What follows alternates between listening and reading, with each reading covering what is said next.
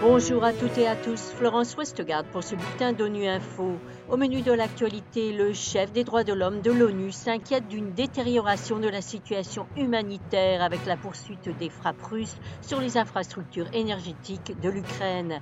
Moins d'un tiers des pays disposent des ressources suffisantes pour remplir les fonctions essentielles en matière d'eau potable, d'assainissement et d'hygiène.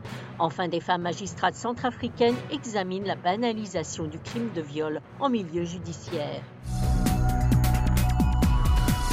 De nouvelles frappes russes sur les infrastructures énergétiques de l'Ukraine pourraient entraîner une grave détérioration de la situation humanitaire et provoquer de nouveaux déplacements, a mis en garde jeudi le haut-commissaire des Nations Unies aux droits de l'homme, Volker Turk.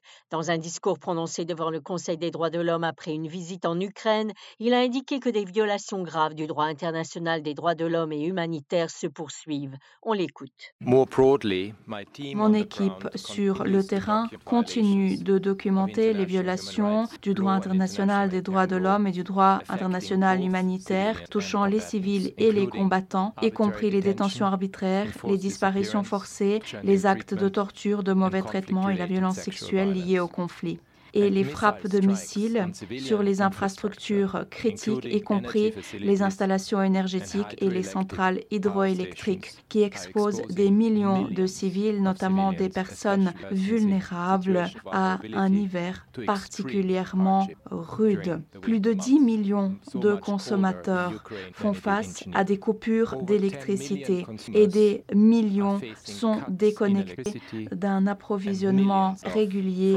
d'eau et de chauffage Of water and heat.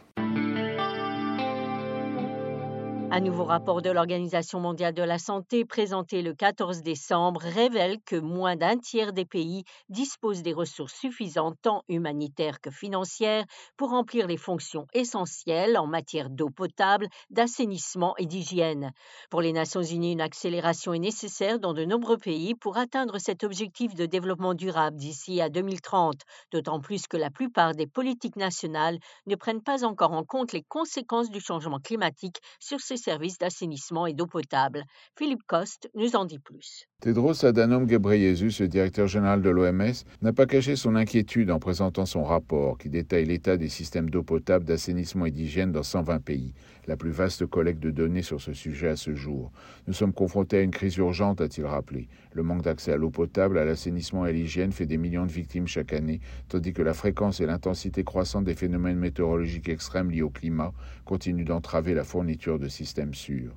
Plus de 75% des pays font état d'un financement insuffisant et seul un tiers d'entre eux allouent des fonds spécifiques aux populations qui sont affectées de manière disproportionnée par le changement climatique.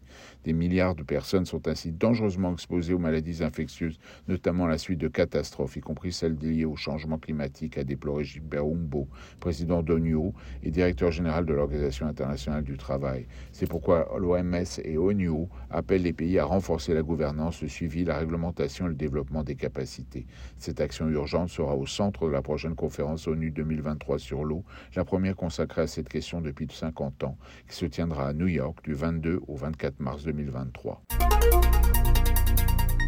éradiquer la banalisation du crime de viol en milieu judiciaire. Cette question a fait récemment l'objet d'une réflexion des femmes magistrates à Bangui, en République centrafricaine.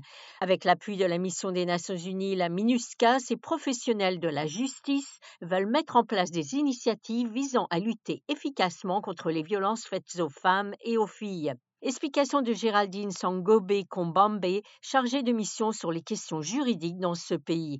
Elle est au micro de Karine Estelle Geb de Gira FM. Il y a beaucoup de violences qui sont dirigées contre les femmes et euh, ces violences, euh, lorsqu'elles sont portées à la connaissance des autorités judiciaires, ces faits de crimes ou de violences à l'égard des femmes sont banalisés dans le milieu judiciaire. C'est pour ça que nous avons pensé qu'il faut travailler ensemble pour adresser ce fléau de banalisation du viol à l'égard des femmes en milieu judiciaire, pour que désormais, lorsqu'un cas de viol arrive en milieu judiciaire, qu'on prenne à bras le corps ce cas-là et qu'on puisse rendre justice à cette femme, à cette fille qui est victime de viol.